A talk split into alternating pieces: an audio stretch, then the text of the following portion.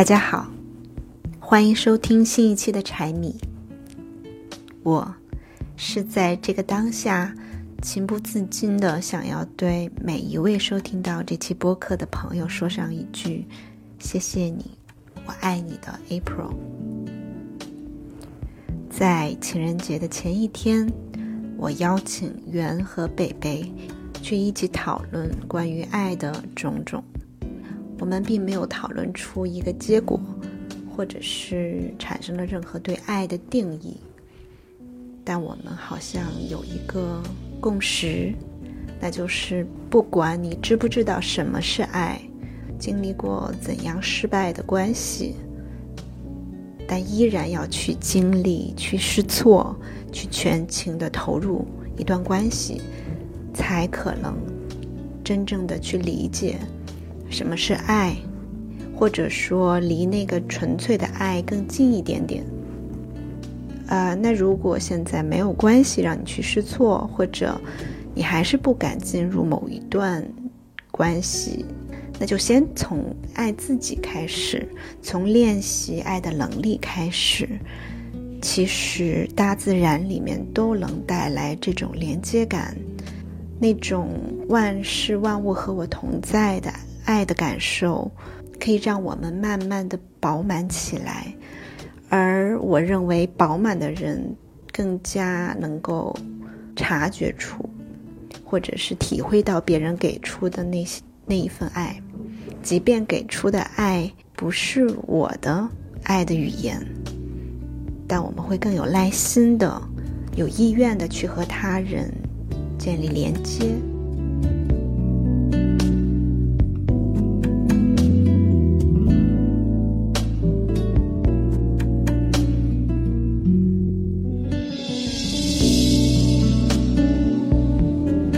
为什么说爱是永一个永恒的话题？我觉得就是因为，好像大家永远都没有找到一个正确答案，就是每个人所面临的困境，或者说面临的问题都是不一样的，然后他们想要去解决的问题也是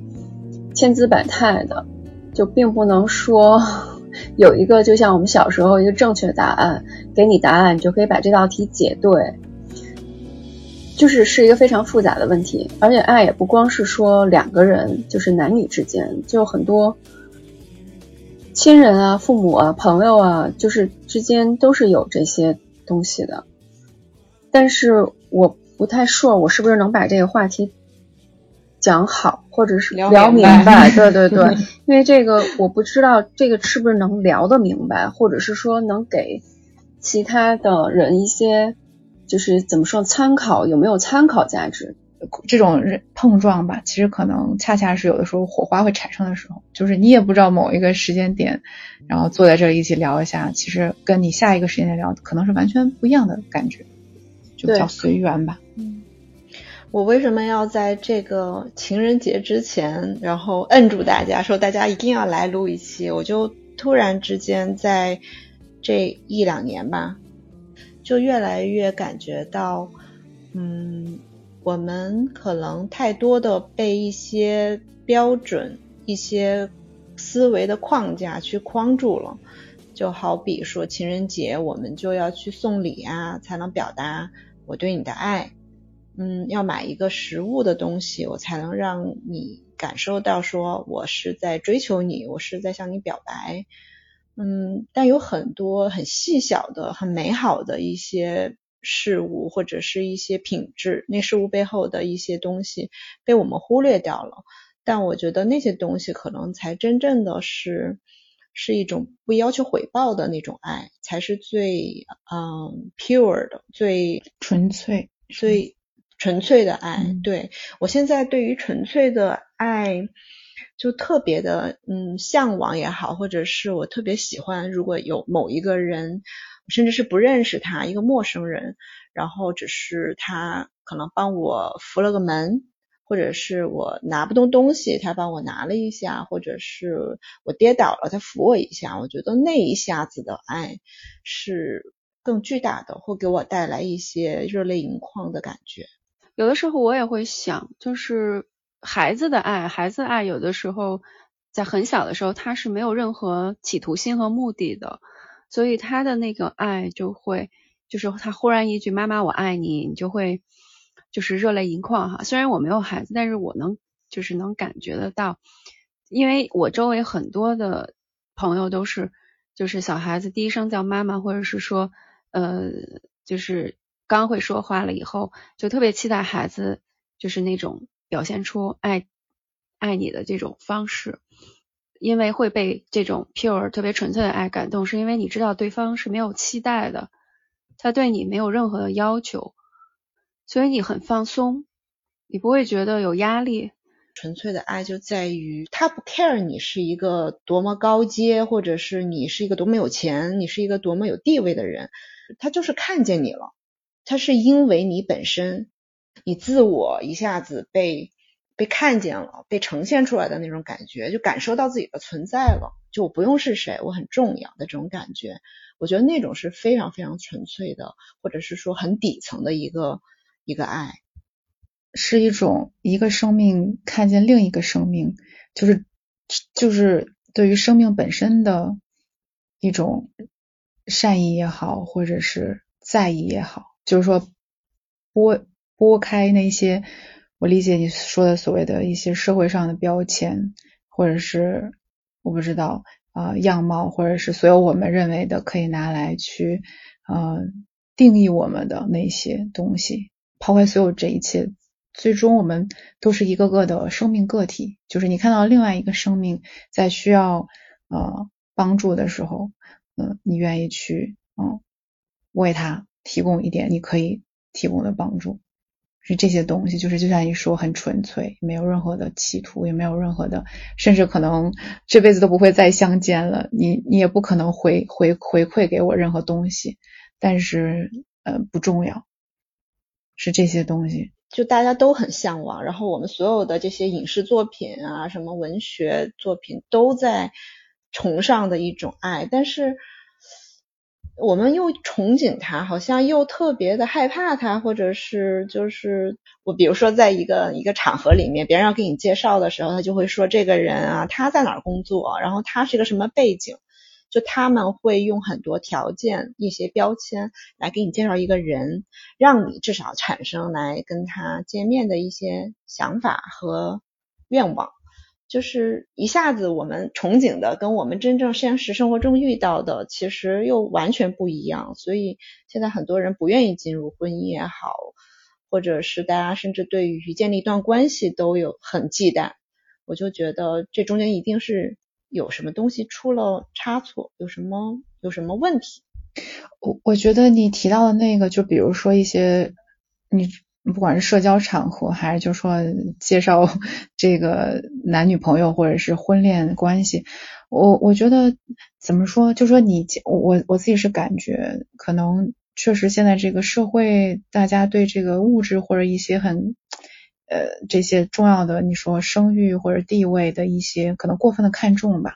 但是我会在想，可是你在介绍另外一个人的时候，你如何去介绍这样的一个人？就假如我们。嗯，不说这些嗯头衔的话，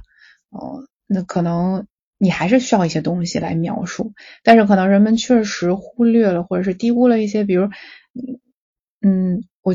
比如举举个简单的例子说，我觉得这个人他特别的善良，或者说我觉得他特别的，呃，就是一些所谓的人性当中美好的东西，可能是这些啊要。也许对于在一段关系来讲，可能更重要。但是人们可能过重、过度的看重了这些。他因当然你说地位也好，或者是什么样也好，也某种程度上代表了他的一种能力吧。嗯，但是如果只有这些的话，人们我我觉得是会你会感受不到那个更情感的层面，可能就变成了一种更表面的，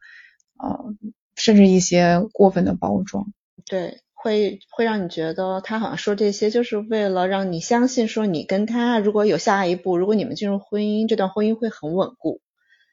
但好像就至少我觉得那个数据来讲，好像不是说你们越经济越好，或者是啊你们两个人的身份越匹配，你们的婚姻是越坚固的，并不是，好像就是这个可能挺老生常谈了，但是我觉得确实，因为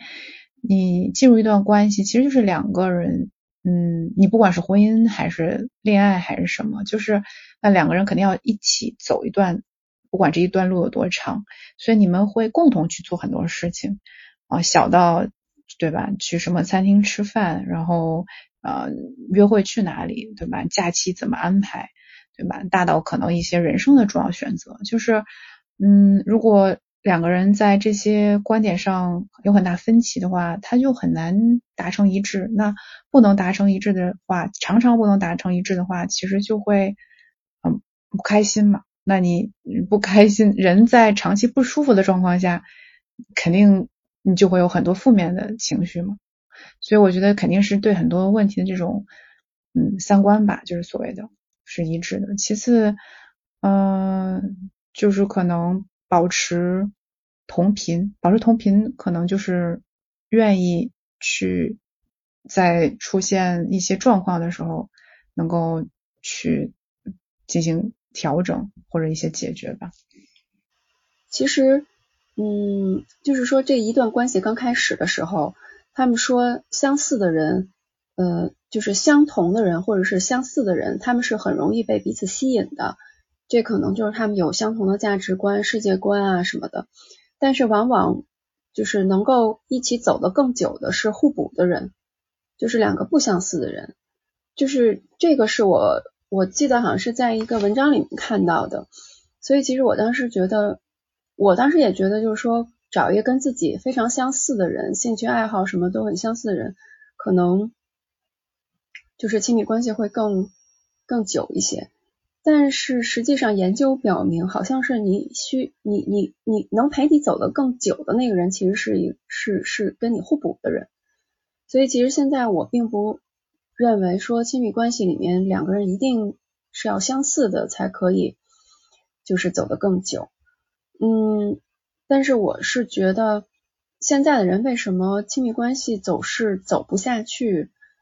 呃，除了一些社会层面的原因，比如说大家就是需要去谋生啊，需要去为自己的这个，就有很多除了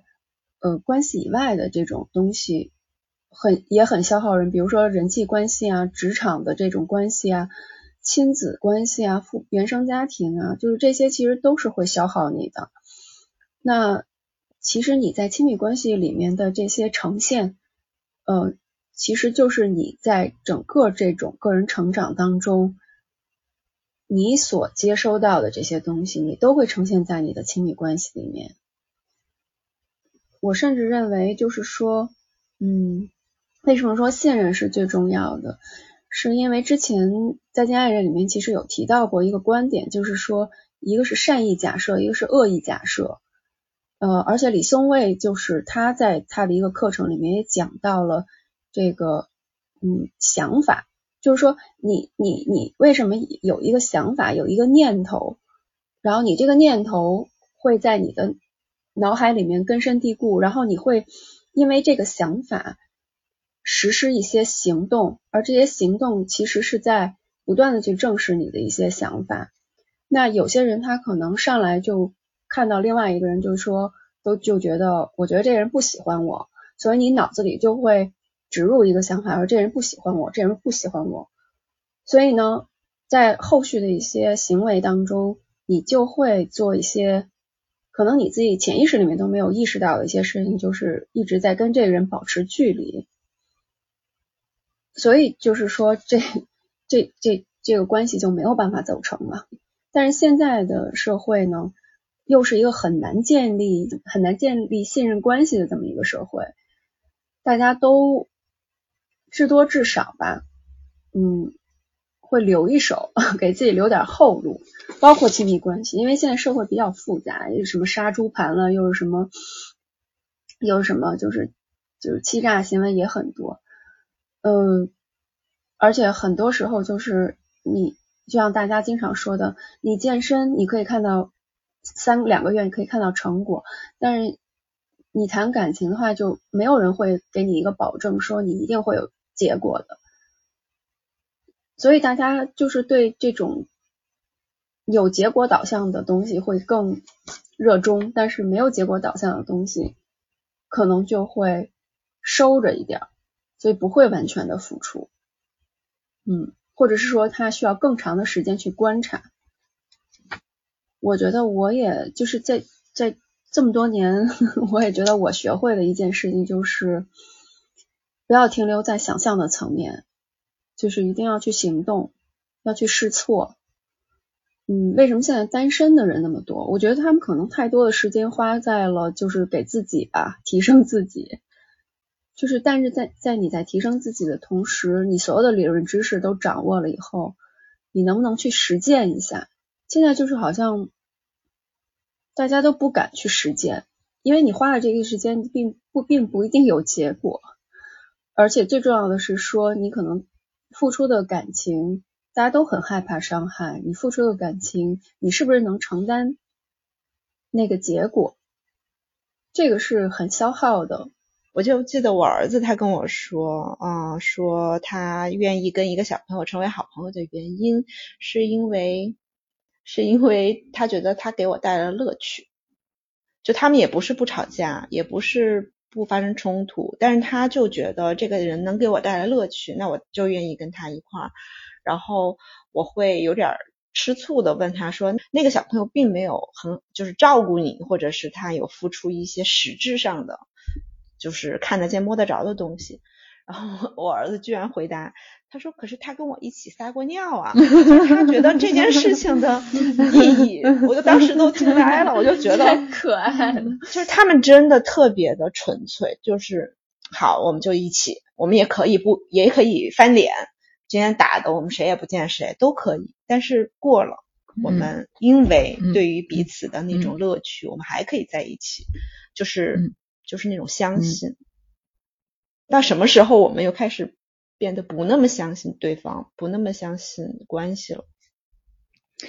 我我觉得从我我我在想，就是说为什么我，因为我们曾经也都是小孩子过嘛，那我们肯定曾经也都是如此的纯粹过。那假如我们看到现在的孩子，他们可能将来长大之后，也许也不会像现在这么纯粹了。那可能就是你进入社会了，他会有一些嗯让你失望的地方，或者是说社会会教育你，或者说可能不管是学校还是一些还是家庭还是你等等，就是。你会变得，我觉得也许是一种生存的本能，就像这种，我觉得很多人的那种，我有时候觉得人的一种，比如说不那么轻易的愿意信任别人，或者是其实一种自我保护。我觉得这些自我保护都是，包括有些人甚至可能行为上会更过激一点，可能会不友好，甚至会比较攻击性强，或者是会怎么样，是其实背后都是。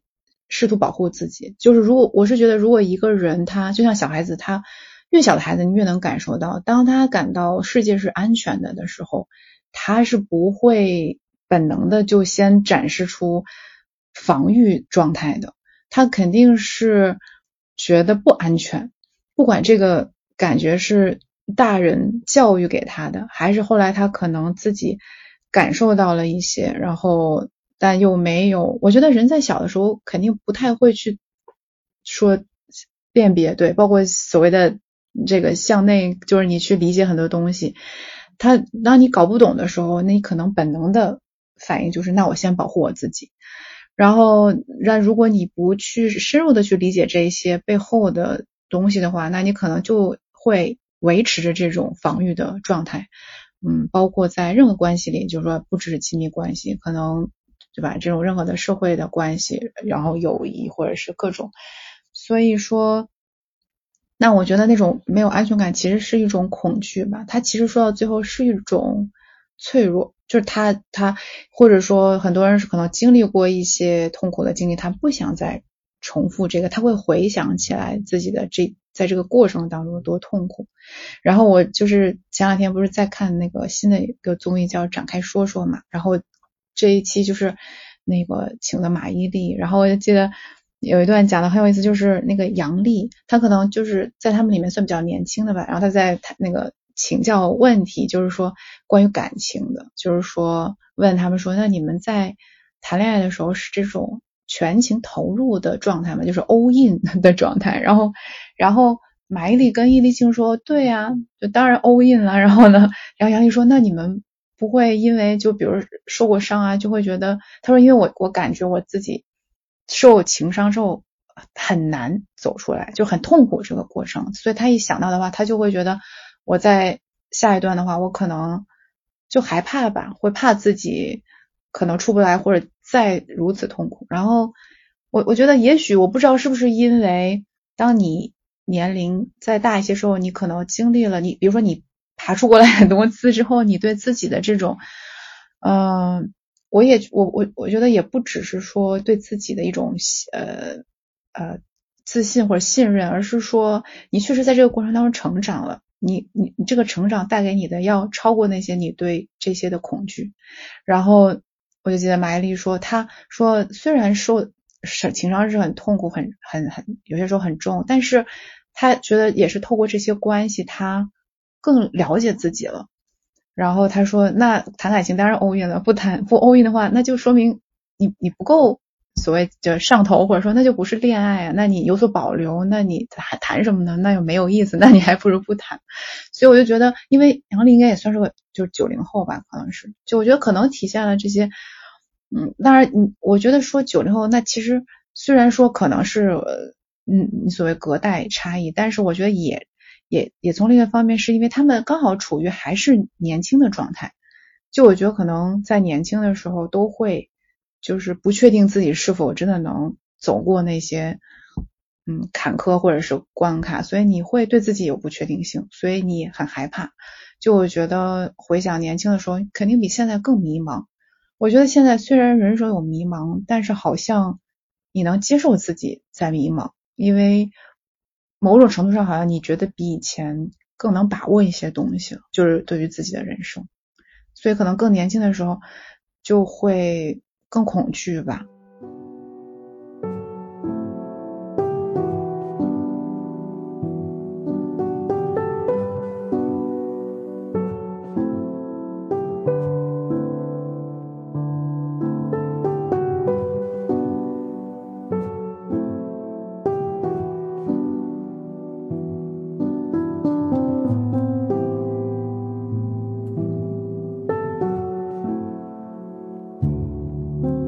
时候我会问自己：你真的了解什么是爱吗？就是跟，比如说跟自己父母相处的时候，就是因为这段时间我妈生病嘛，所以就是我感触也挺深的。就是父母对你的爱其实也是很纯粹的，就是像孩子呃给妈妈的爱，就是妈妈对孩子爱也是很纯粹的，就是他也不带任何的这种。或者你要回馈啊什么的这种，对吧？我觉得正常家庭都是这样的。然后呢，但是通常当妈妈给你这些爱的时候，你会觉得是理所当然的，你并没有就是说，嗯，你会想到说你还要去回馈这些东西。但是因为父母就是最近就是就是因为新冠嘛，也因为岁数都大了。你就会不可避免的去面临这种，呃，就是他们身体也弱了，也需要别人照顾。其实他们也会像小孩子一样，就寻求你的帮助。就是他们也会有就比较脆弱的时候，情绪需要扶持的时候。这个时候，我觉得你需要以当时他们给你的爱的那种。呃，能力去回馈给他们，我觉得我做的不是很好，或者是说我没有说百分之百的能够把他们给我的爱再回馈给他们。所以其实我觉得就是你真的知道什么是爱吗？爱其实是需要很无私的。我觉得就是说你不可能就是说百分之百的能把这种爱再还给你的父母，但是你只你能做到你。尽量的，就是尽力的，就是百分之八十也好，九十也好，就是从具体的方面来说，就是你可能先要调整好自己的情绪，控制好自己的情绪，然后你再去接受他们给你给你的情绪，然后同时他们需要你照顾的时候，比如生病的时候，需要有人在身边的时候，呃，需要就是做这种日常护理的时候，你是不是能够做到耐心细致，从他的角度去体谅他？我觉得这段时间，我觉得也让我成长了很多吧。就是对于什么是爱，就是他们可能给了你几十年的无私的这种爱，但是现在需也需要你去呃反馈给他们的时候，这个时候我才意识到，哦，原来爱其实也是一种责任吧，可能也是不能说是一种。你不能说它是负担，因为因为这是你给了你几十年爱的人，就是其实是一种责任，嗯，是一种担当。有的时候，那如果父母老了，你要怎么样去照顾他？你要怎么样去面对他的这个衰老的过程？就那个过程会让我很难过，难过的并不是就是他衰老。我能不能抽出身？因为我有自己的小的家庭照顾他，而是我觉得其实我们没有那么亲密了。就无论是从物理上物理距离来讲，还是从心理距离来讲，我觉得对于父母来讲，其实没有那么亲密。但是你要回到那个可能每天在他的病床前去照顾他，甚至可能要更多的承担起他你年幼的时候他照顾你的那个角色，但是。你知道吗？就是因为我有小朋友的时候，我是全身心的，我可以把他作为啊我的下一代的那种感觉。和我的父母，我一我现在就是没有跟他住在一起，我又要回归到那种特别亲密的状态下。其实我不知道我能不能回去那个状态，因为在这个过程里面，我长大了，我有了。嗯，自我意识，然后因为有自我意识，我又跟他们有很多冲突，然后这些冲突有时候是非常伤害的，是那种很剑拔弩张的。那我又要回到那个时候，就是完全的作为他们的父母的那样的一个角色去照顾他们，我不是特别有自信，所以我难过的是这个部分。可能我觉得那个真的那个时候到来，就才会真正懂得。或者是真正开始去学习到什么是纯粹的爱，对，就是爱，它表现的形式有很多种。可能对于我觉得，对于我来说，就在照顾我妈的这件事来说，我觉得可能需要更多的是责任担当，还有就是日常的一些护理，就是它可能以不同的方式在表现出来。嗯，我觉得中国人尤其的沉重吧，就是在谈爱的时候，因为往往有很多责任在里面，有很多承诺在里面，就不那么纯粹。但是年轻人，我再看下一代，甚至下下一代，就是这种一零后，他们的爱就特别的 pure，就是你能不能跟我玩到一块儿，就是能不能跟我分享这一个 moment 的喜悦，我就认为那就是爱，因为世代的不同。因为这种年纪的差别，可能本身对于爱的定义是不一样的。嗯，那如果用用一段话来来理解爱，或者你怎么定义爱，你会用哪句话呢？嗯，我现在就是很迷茫，我就真的不知道怎么去定义，因为它包含的东西太多，我们可能不一定非得给它一个定义吧，就是。如果你觉得此时此刻就是在当下，你认为这就是爱的话，那可能这就是爱。嗯，对，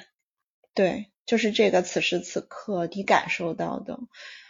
就是如果爱是那么虚无缥缈的，或者是那么包含所有的话，那你理解的我感受到被爱是一种什么样子的？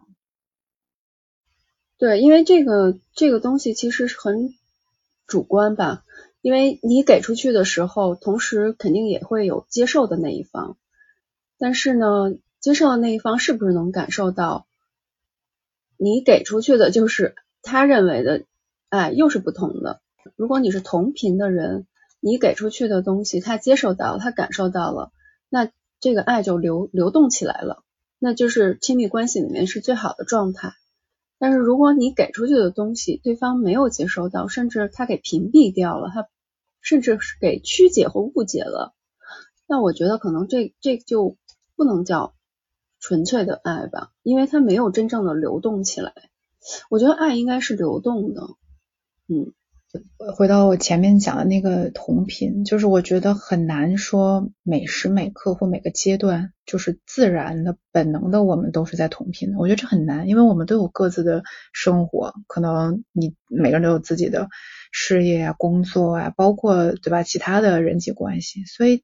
挺难的。就是人也如果所谓有这个高潮和低谷的话，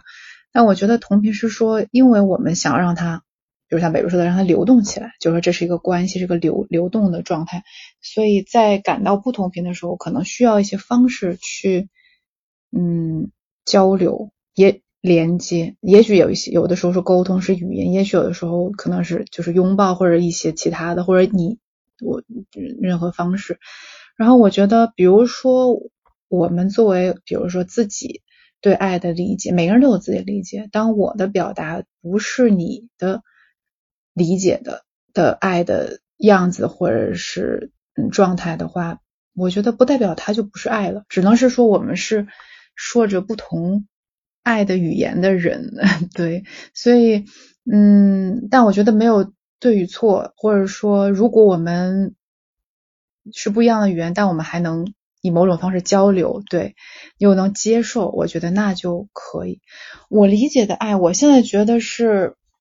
我我我我觉得爱是包，爱是接纳和包容，所以爱就是让你会变得很柔软，就是你不会。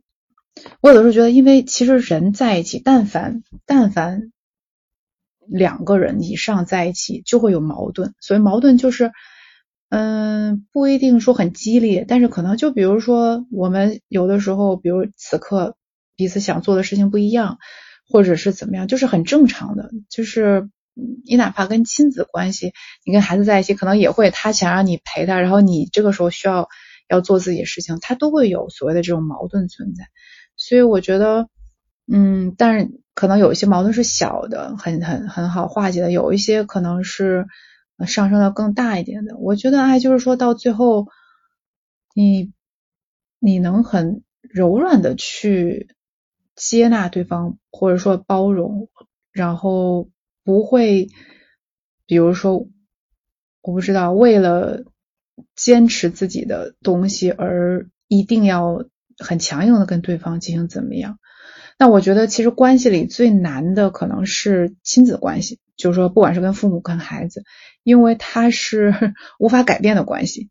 我觉得任何其他的社会关系，不管是亲密关系还是友谊。就是说，我们可能对彼此依然有感情、有爱，或者是我们没有任何的恶意或任何的憎憎恶，但是可能就是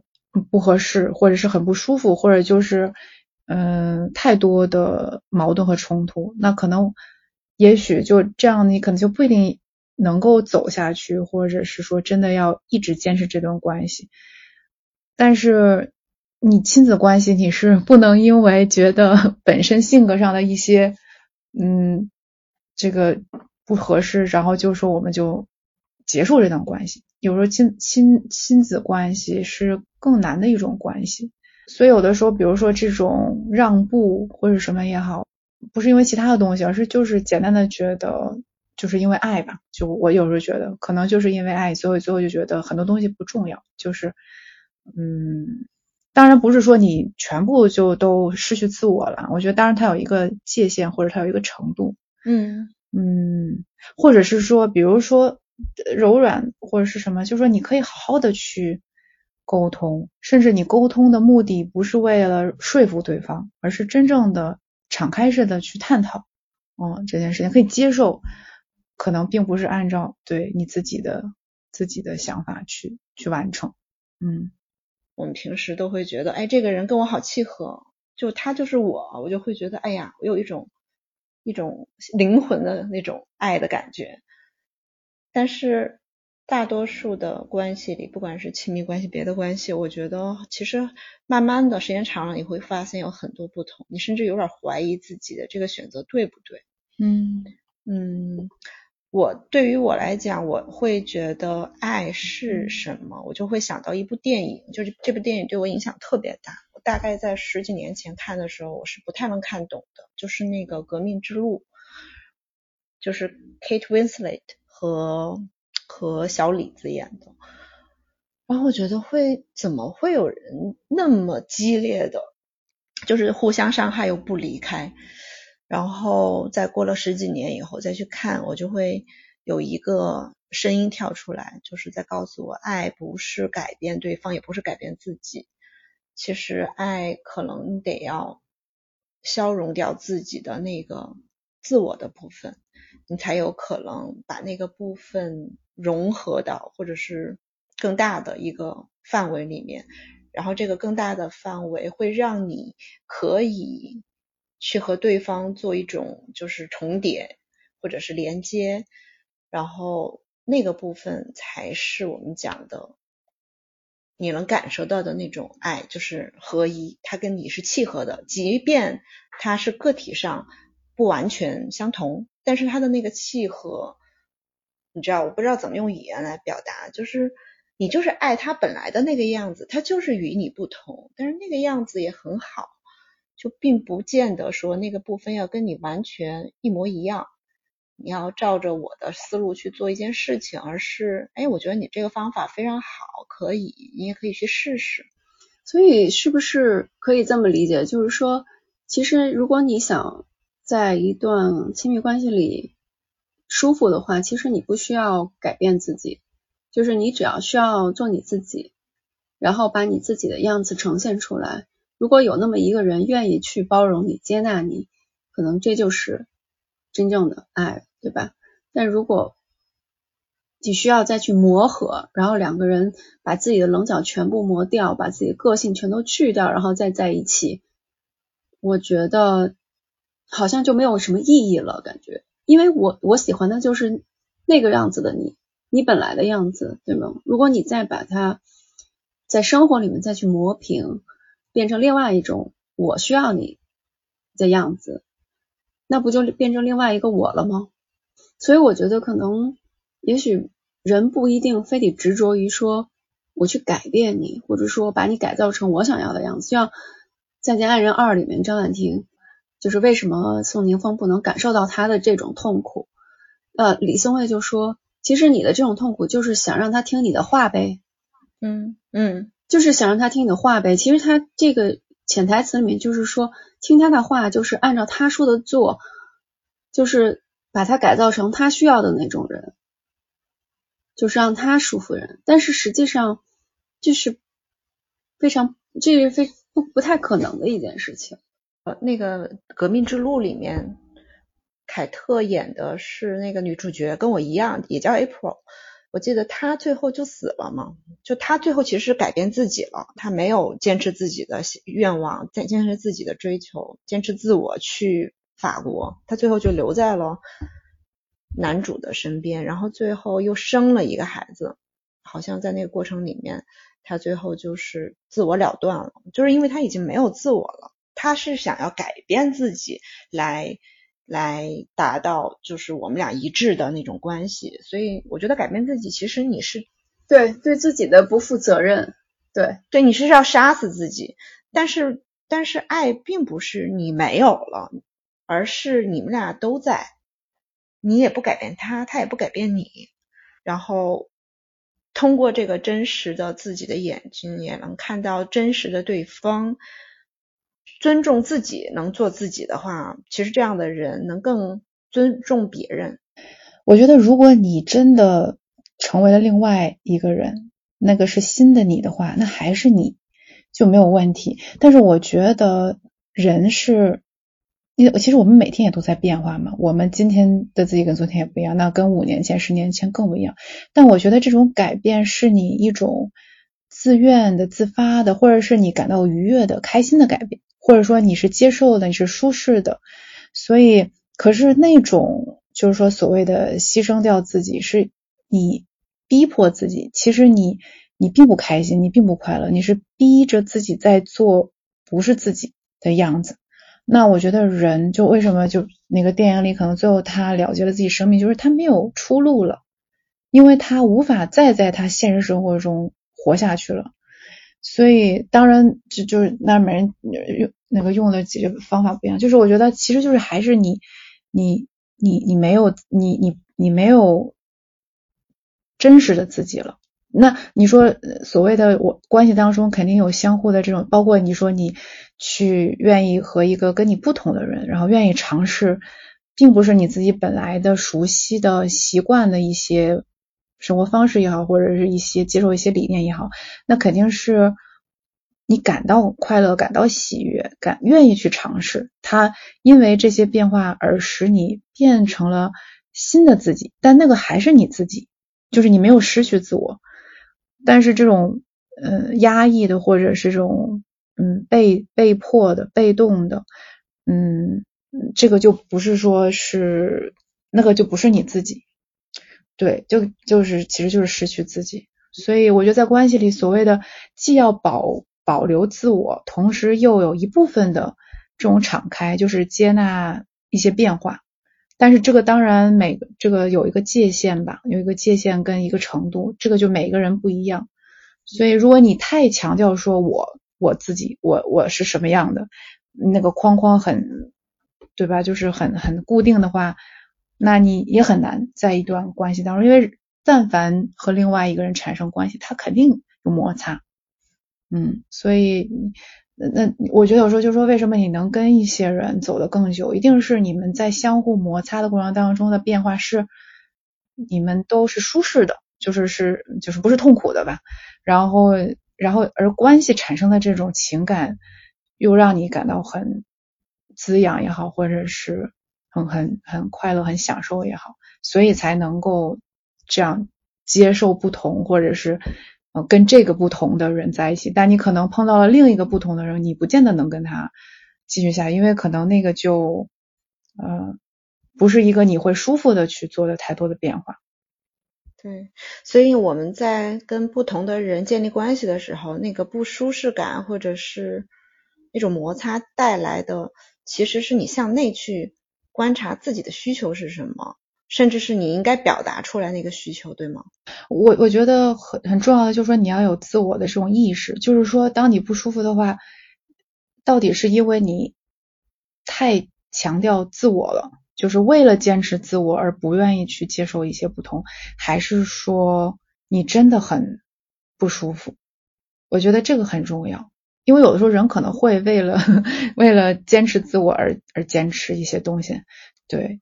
自我比较大的人，对，但是，但我觉得人可能成长到一定的程度以后，当你不去那么在意所谓自我不自我这件事儿，其实就是你对自我这种东西已经很足够了。嗯，我有时候觉得人往往是在脆弱或者弱小的时候才会特别的强调一个东西啊，不管是自我还是说，比如别人对你的呃看重或者是。赞赏或者是很多东西，但是这是个过程，就我觉得要允许自己有这个过程。可能你确实不够的时候，那你就是确实不够。可能你要一段时间让自己拥有足够，那你也就放下这个对这个东西的念头，就执念，就是盯着这个东西，就是这个东西就很敏感，很容易在你的生活当中跳出来，就是别人的随便的一个反应，然后这个就像一个敏感词一样就跳跳出来了，你就会感受到，当你。已经没那么看重这个东西的时候，嗯，其实很多东西就也发生了，但是就过去了，你可能都不会停留在脑海当中。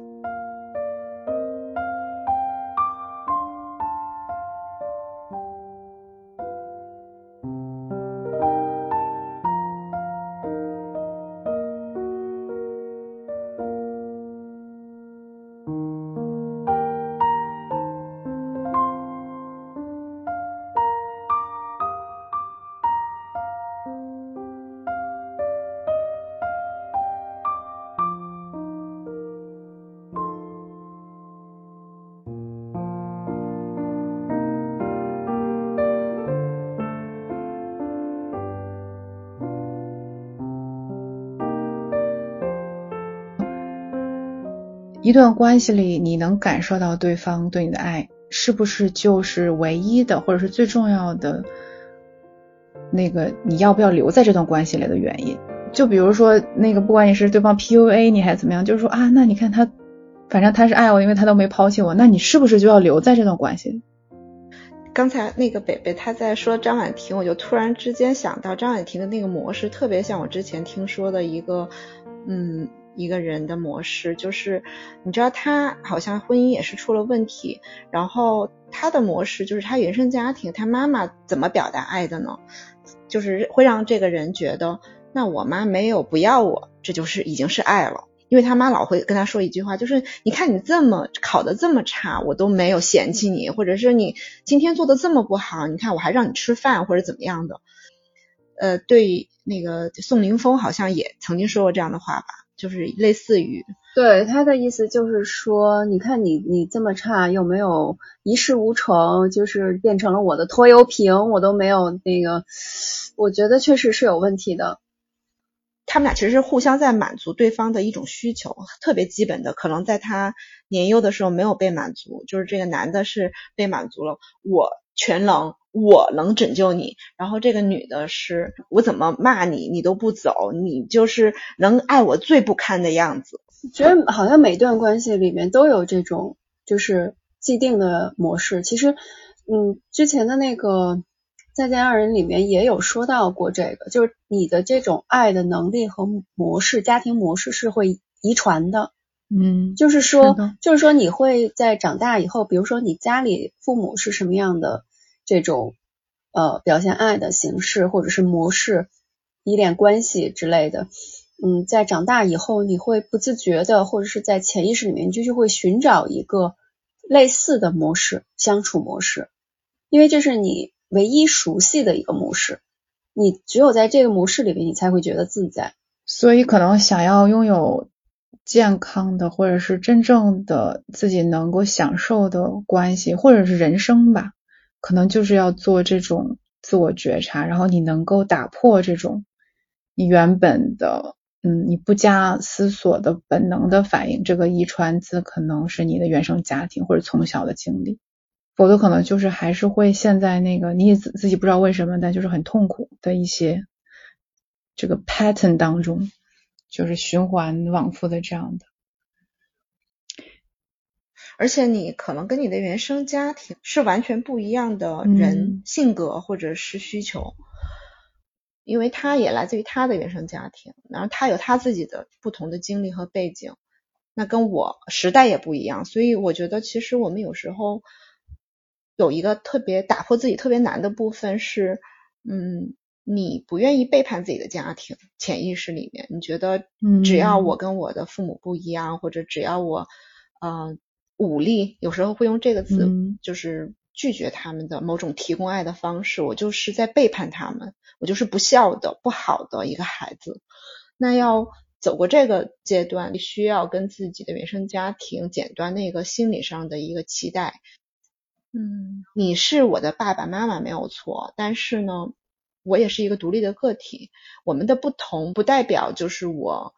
嗯，不承认你们，或者不代表我背叛你们。我们的不同只是不同而已。我还会爱你们的这些不同，然后我会尽我所能去跟你们沟通我的需求是什么，你们的需求是什么，我们能够达到的共同点。刚才是不是袁说到一个？不管什么关系里头，其实都是某种形式的 agreement。对，是，就是我是因为对我觉得你不管是婚姻或者恋爱，甚至是说就是友谊或任何关系，你们肯定潜在的有一个呃达成的一致，就是说这个是双向的，才有可能促成这个关系的发展或者是延续。否则，比如一个人。就当出现状况，一个人觉得这个关系我们是不是需要调整了，但另一个人他没有任何意愿，就好像我今天说我们来一起做件事儿吧，然后我很积极，但是可能对方并不想做这件事情，那那这个事情其实就是没有办法完成。我觉得很多时候你就你你要接受，就是说对方有自由有权利，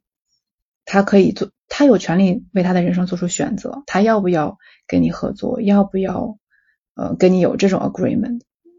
他也许不一定是所谓真正的嗯摊在摊出来讲的，但是内心肯定是他是有一个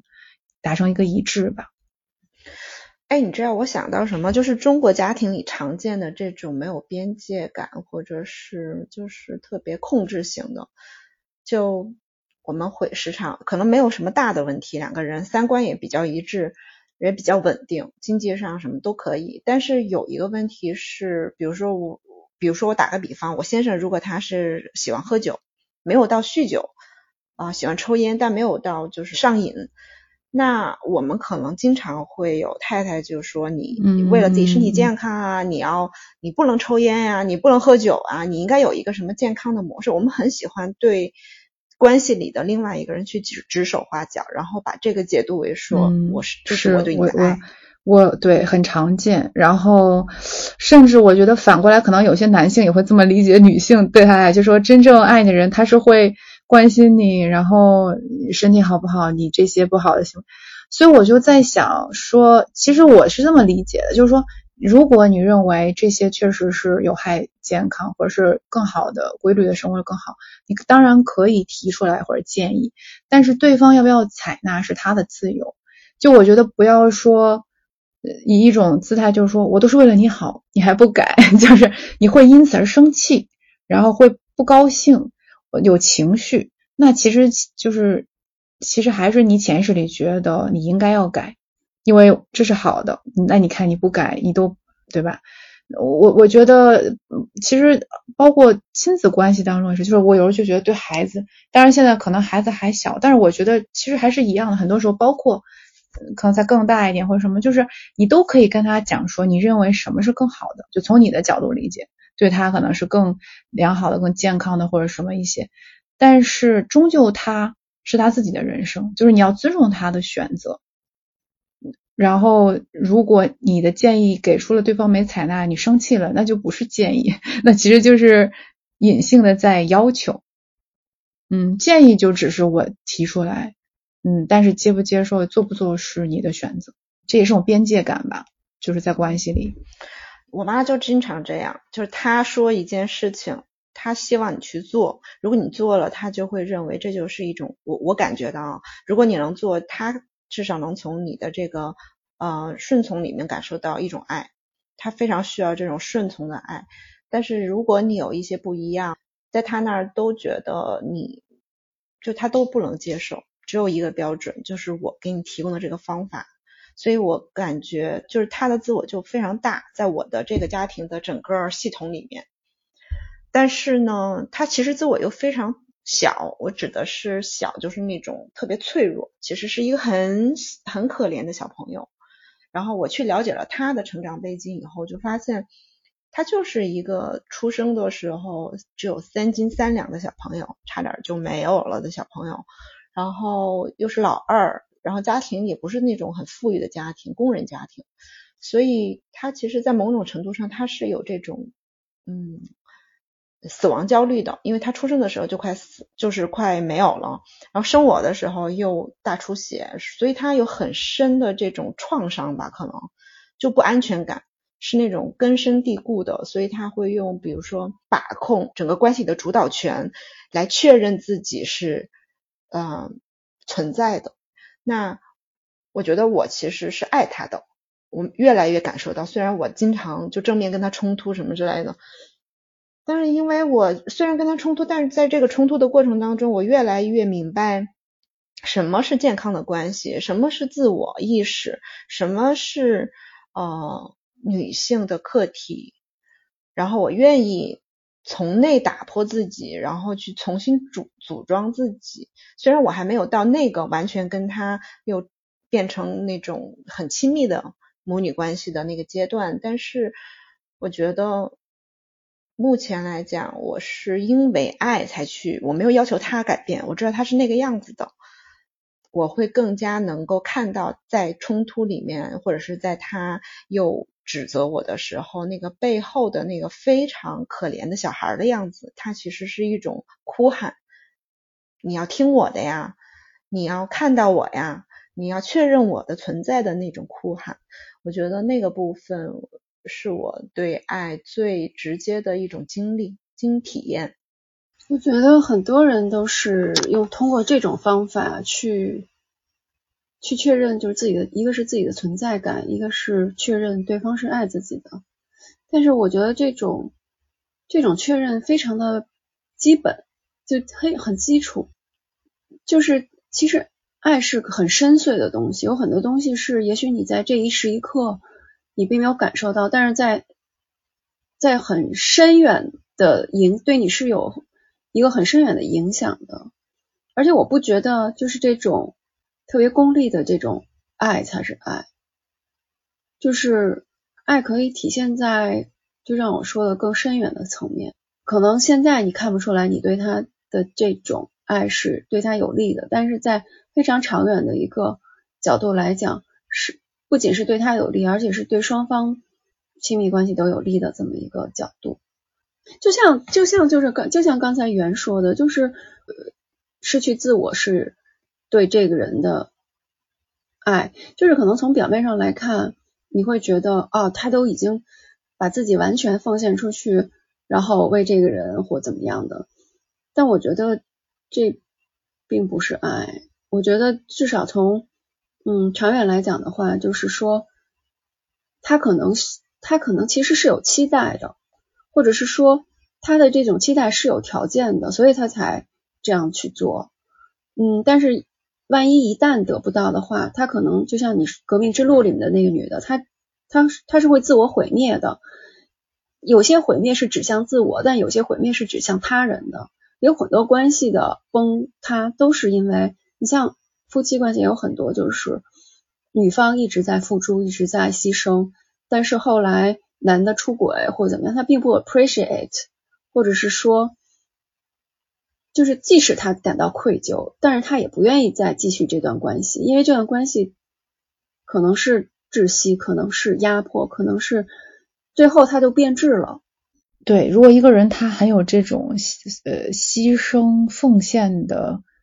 引号的那种呃，就说想法来去处理一段关系，那他。一定会在某一个时点会感到很委屈，然后就会让对方觉得无时无刻不活在愧疚当中，就是觉得对不起你。我觉得没有人想要活在这种当中。但我那天听到，就是看一个讲，就是说，因为也是谈到说那个讲 be in service，就是你愿意去服务对方，但是这个服务不是说好像是 servant，就是很。很卑微的，或者是说怎么样？就说，当然他举的例子就是说，想一下这个，就是宗教的这个呃，基督教、耶稣也是一种，对吧？这个这个对众生的这种服务牺牲，就是不会在某一天想来会觉得说，那我曾经付出这些，呃，你都忘记了，你没有感激。所以我就觉得，在关系里做的决定就是，你每个当下，你不管看上去还是。呃，有没有就是你觉得你付出了很多，但是这个真的是你心甘情愿的、发自内心的。如果你觉得做的不舒服了，你就不要做，因为一定会在有一天你会你会自己不开心，甚至就有可能把这个负面情绪丢给对方。对，就是我觉得就是从某种层面上来讲的话，这段关系应该是利他也利自己的，而不是说有一方必须要牺牲什么。牺牲自己的利益才可以达到一种关系的亲密，我不觉得。我觉得只有 balance，只有把这个度，把这个平衡能够找好。因为经常我们生活里面发生的实际情况是很复杂的，有时候就是要你稍微牺牲一下，有时候就是要，嗯，你看到别人有困难的时候，但是你自己也很。枯竭或者是很匮乏的时候，你就是要先照顾自己的那个情绪啊、身体啊。所以，啊，我觉得真的就是，如果要讲那个爱的话，我会觉得爱的能力首先要自己从自己的内心成长起来，去生发出那种爱的能力。然后，他有一个或者，如果你一定要定个标准，那那个爱就是应该是 pure 的、纯粹的，就好像前两天。我看呃星云法师不是圆寂了嘛，然后有一段视频是他在呃演讲，然后有一个他的徒弟在给他翻译，然后那个女孩她就把极乐世界翻译成了 Pure Land，我觉得真是太美妙的一种意境了。那同样，如果这个爱是纯粹的，至少它那种喜悦的感觉是无来由的，就是会让你生发出那种感受到，就好像雨后春笋的那种一种生命力。那一段关系里面，如果纯粹的爱占了大部分时间的话，那至少这段关系它应该也是比较健康、比较滋养的。对，我觉得只有真正健康、真正滋养，或者就像你说的这种很纯粹的、极乐的，或者是这种无来由的喜悦，就想到的话，人一定会本能的想要留在这段关系里。嗯，那些可能觉得嗯不健康的或者很 suffering 的这些，你就是再怎么靠其他的方式来说服自己，你终究。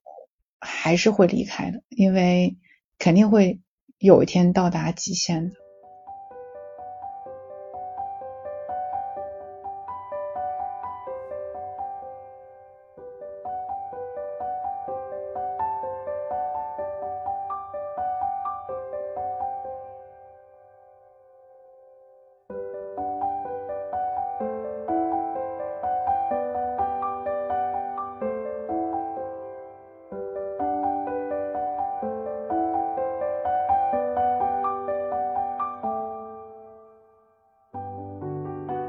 好像对大家面对的感情，可能很在意的是说，这个人到底喜不喜欢我，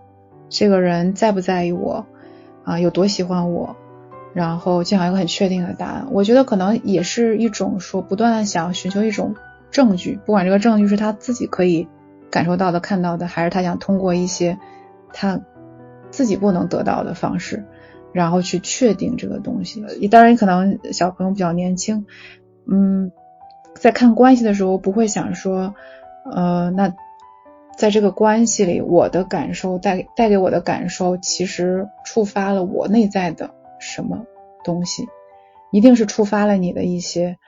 因为有的时候可能是对方做了一些，但有时候可能并不是因为对方做了什么说了什么，而是确实你内在的一些安全感也好，或者是这种认可也好没有得到，然后你才会。彷徨和什么？所以我后来觉得，对于关系，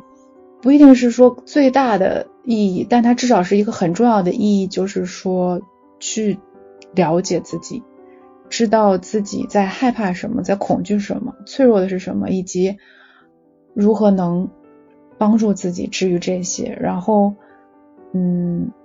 在之后的话，你知道你真正的需要的是什么。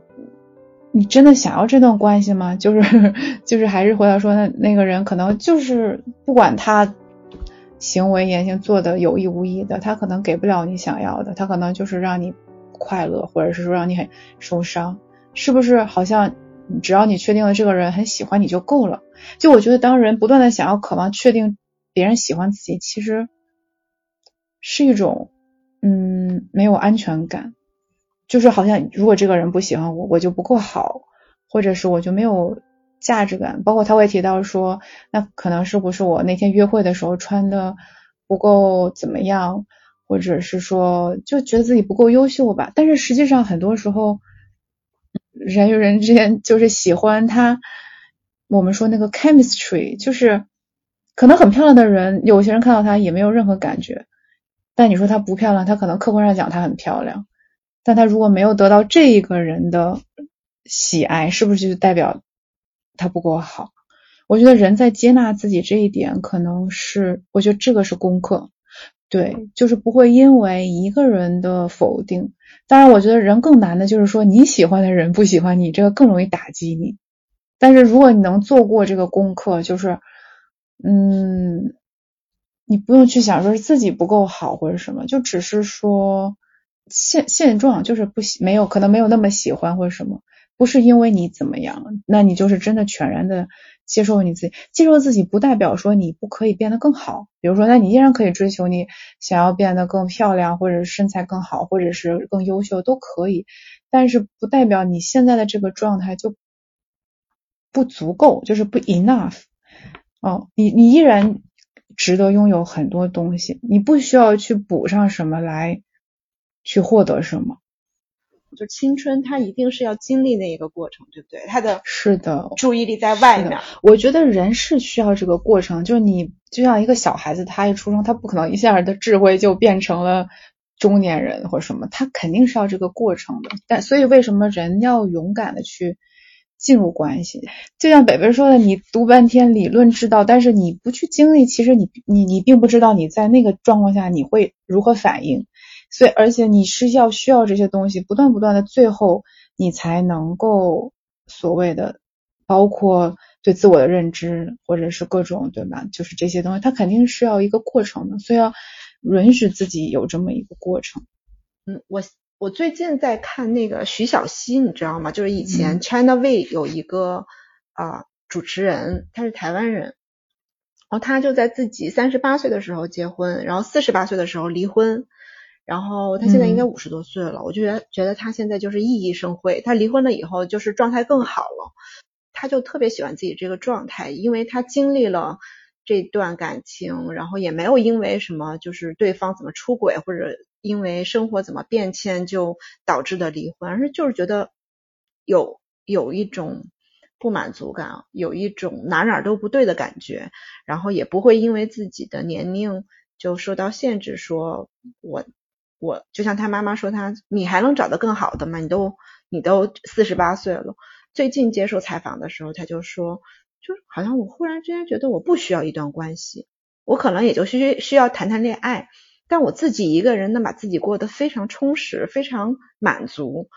来到我面前的那些，比如恋爱的机会，我会根据我当下的一个状态和感受，我去选择我要不要进入它。而不是被动的，就刚才我们说到很多年轻时候的那个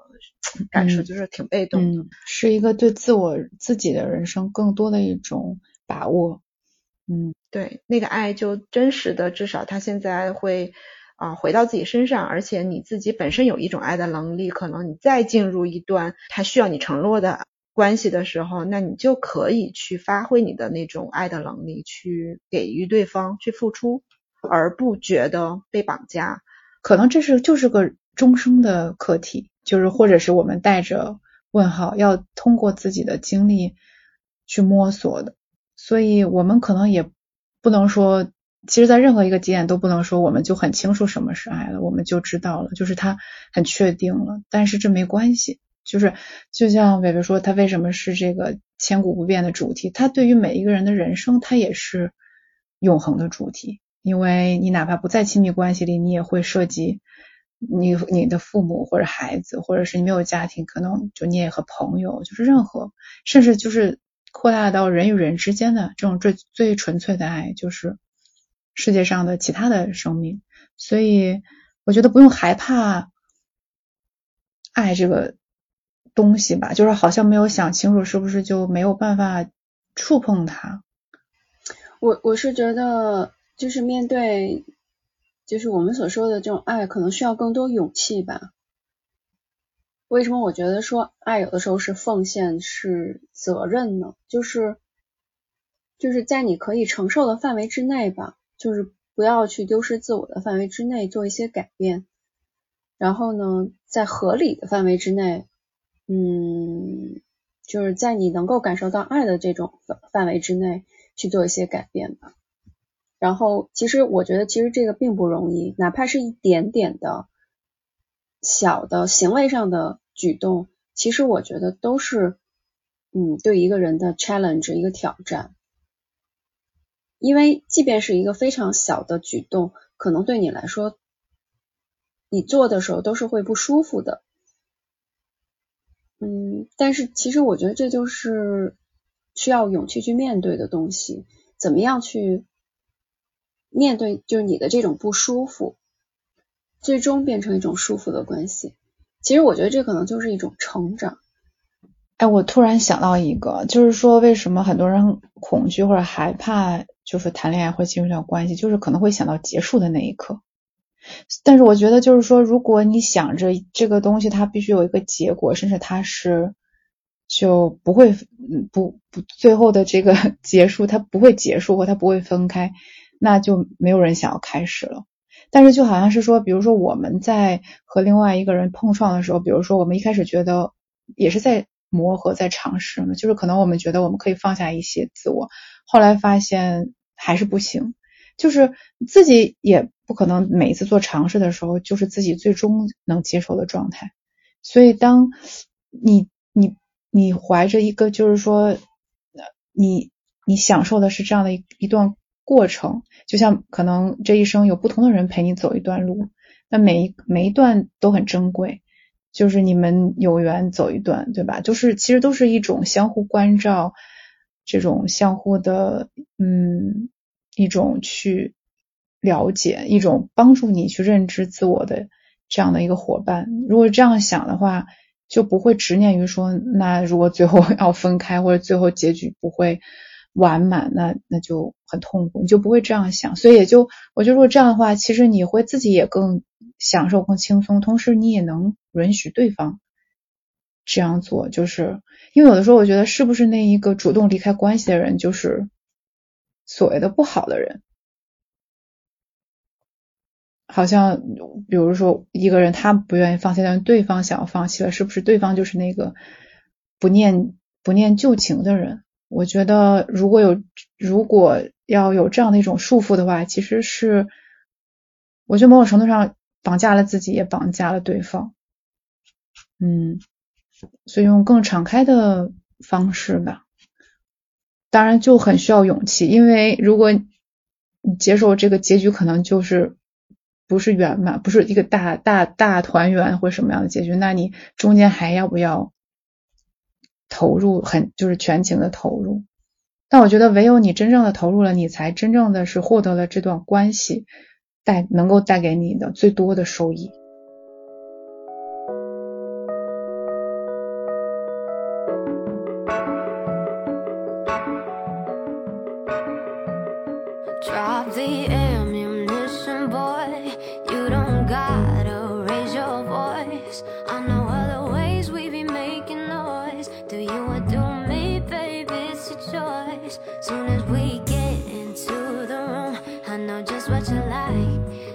to do.